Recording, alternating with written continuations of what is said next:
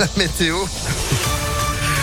Et puis l'info, Sandrine Ollier, bonjour. Bonjour Phil, bonjour à tous. À la une, Damien Abad se défend, il se dit innocent et ne compte pas démissionner.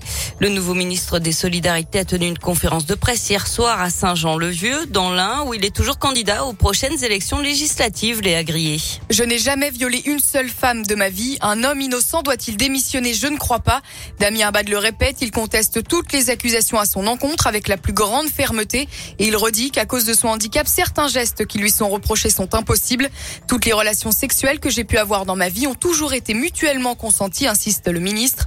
Pour lui, les élections législatives des 12 et 19 juin seront le juge de paix. Rappelons qu'en cas de défaite, il devra abandonner son poste au gouvernement. C'est la règle édictée par l'Élysée pour tous les ministres candidats.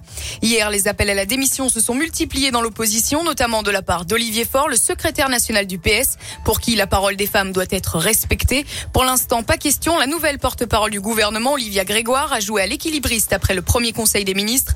La justice est la seule à devoir et à pouvoir trancher et il lui revient d'établir la vérité. Elle a aussi rappelé la tolérance zéro du chef de l'État et de la première ministre pour les délinquants sexuels. Merci Léa. Je rappelle que Damien Abad est accusé de viol par deux femmes, des faits qui se seraient passés en 2010 et 2011. Deux plaintes ont été déposées, classées sans suite. L'actualité, c'est aussi cette agression à l'arme blanche hier en fin de journée, place de Paris à Vèze. Deux hommes ont été gravement blessés.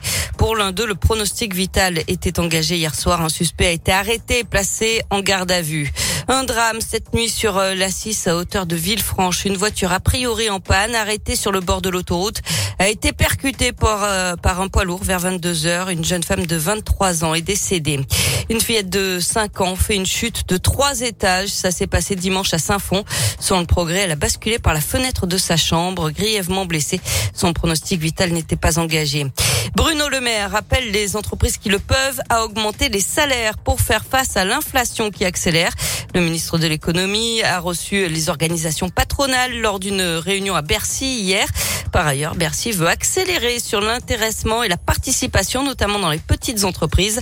Certains petits patrons voudraient que l'intéressement soit individualisé pour mieux récompenser les salariés. On passe au sport avec du tennis, la suite du premier tour de Roland Garros. Et deux exploits hier côté français. Corentin Moutet a éliminé Stan Wawrinka. La jeune Diane Paris a sorti la numéro 2 mondiale et tenante du titre Kreshikova. Qualification également de Nadal, Djokovic et de la jeune lyonnaise Elsa Jacquemot. Les matchs de Père, Gasquet et Rinderkner ont été interrompus hier. Ils reprendront ce matin. À suivre aussi aujourd'hui l'entrée en liste de Joe Wilfried Songa pour son dernier tournoi avant sa retraite sportive. Il affrontera le huitième joueur mondial Casper Ruud.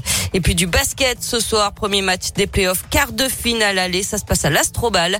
L'Asvel reçoit Cholet, c'est à 20h. Allez, Lasvel, merci beaucoup Sandrine pour l'info qu'on retrouve en replay sur notre application Impact FM et vous de retour à 7h30. À tout à l'heure. À tout à l'heure, 7h04. C'est la météo.